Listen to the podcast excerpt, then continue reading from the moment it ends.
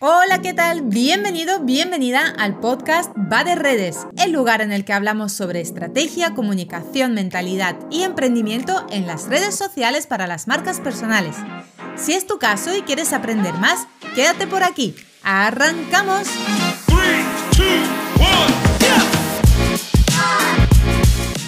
Hola, ¿qué tal este 26 de julio de 2022? ¿Cómo va acabando este mes? ¿Cómo lo llevas? ¿Qué tal los planes para agosto? ¿Tienes todo listo? Bueno, hoy te voy a hablar de uno de los temas que más me gustan y de los que más hablo últimamente porque parece que a la gente se le ha olvidado que entramos en Instagram, TikTok, LinkedIn para comunicarnos. La función principal de las redes sociales es precisamente poner en contacto a diferentes personas, ya sean conocidas o no, para que puedan comunicarse entre sí. Eso sí, hay que tener en cuenta la manera de comunicarnos a través de redes y sobre todo cuando tenemos negocios y trabajamos nuestra marca personal para potenciarla. Déjame que te haga la siguiente pregunta.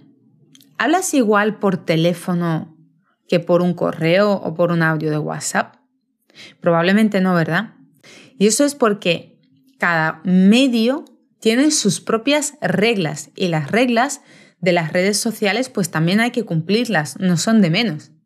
De hecho, hasta dependiendo en qué red social estás, hablarás de una manera o de otra. El lenguaje que utilizarás en Instagram no va a ser el mismo que uses en LinkedIn o en TikTok. La forma en la que vas a redactar tus publicaciones no va a ser igual para Facebook que para una publicación de Google My Business, Google Profesional o llámalo como quieras, porque a esto le están cambiando el nombre cada dos por tres. En cada red social debemos adaptar nuestra comunicación según las normas de la casa. Por eso hoy te invito a que reflexiones sobre cómo estás hablando en tus redes. El tono de voz de tu marca, la emoción que transmites, cómo estructuras tus vídeos, tus historias, tus textos, las respuestas a los mensajes, etcétera, etcétera, etcétera. Desde mi experiencia te voy a contar lo que yo hago y lo que hasta ahora me ha ido muy bien. En primer lugar, tengo muy claro cuál es el tono de mi marca y la emoción que quiero transmitir. Por lo que elijo también redes sociales en las que estoy a conciencia donde todo esto encaje. Yo soy una persona muy activa, con mucha emoción, con mucha acción, con mucha energía y normalmente necesito redes sociales donde pueda transmitir todo esto. Y también es cierto que la gente que termina acercándose a mí es porque o es como yo o al revés, les falta ese punto de acción, ese punto de pasión y lo complementan conmigo.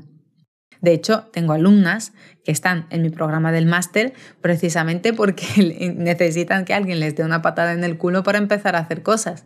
Y precisamente como yo soy una persona muy accionable y contagio indirectamente a los que están a mi alrededor, pues ellos también terminan contagiándose, accionándose y avanzando.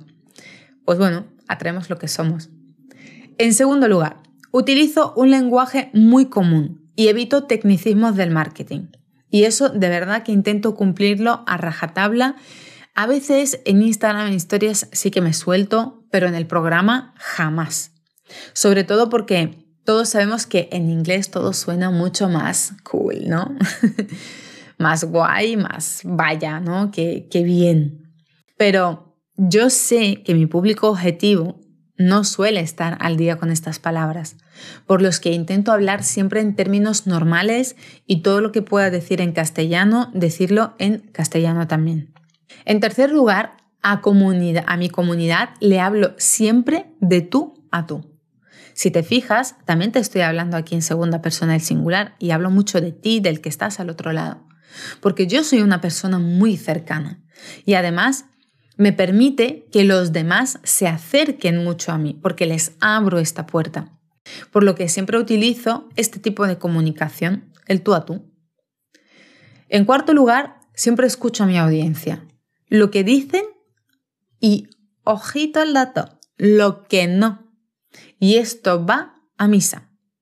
Y aquí es donde a las personas se nos, se nos va la olla cuando nos convertimos en negocios. De repente, lo que decíamos, ¿no? El cliente es el centro de mi negocio. Voy a seguir la filosofía y vamos con el anglicismo customer centric, ¿no? El cliente en el centro de todo. Pues es abrir un negocio, una marca personal o lo que tú quieras y esa mm, forma de llevar el negocio se va a tomar viento. Y empezamos a comunicar y publicar en redes solo hablando de nosotros, de nuestras promociones, de los productos, de lo que yo hago, de lo que dejo de, hacer y todo aquello de que las redes son un canal bidireccional se queda en el olvido. Pues no cometas este error. Si mis consejos te han ayudado a replantearte tu comunicación en redes sociales, por favor, házmelo saber, porque me encantaría ver qué estás haciendo, cómo lo estás haciendo. Cuéntame alguna anécdota que te haya podido pasar, porque yo, por ejemplo, antes, cuando gestionaba la reputación de los hoteles, hablaba muchísimo de usted, muchísimo en, tercera persona del plural, perdón, la segunda persona del plural, ¿no? Y siempre utilizaba muchos, eh, muchas palabras muy técnicas, muy correctas. Sin embargo, desde que estoy centrada en la parte de redes y desde que mi comunicación es mucho más directa, mucho más sincera, mucho más cercana, mucho más calentita, incluso el engagement en la cuenta que yo gestiono de hoteles ha aumentado muchísimo. De hecho, estamos a casi 9% actualmente, cuando lo normal es estar entre un 3, 4, 5.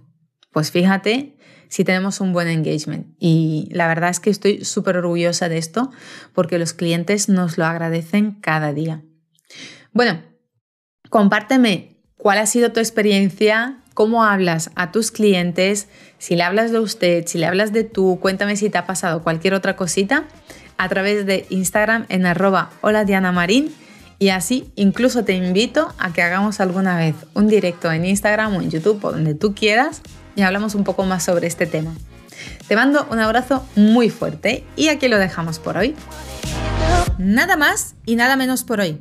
Gracias por estar al otro lado y si te ha gustado, dale 5 estrellas al podcast para ayudarme a crear más contenido como este. Nos vemos también en Instagram donde puedes encontrarme como arroba hola Diana Marín. Un besazo enorme, hasta mañana, chao chao.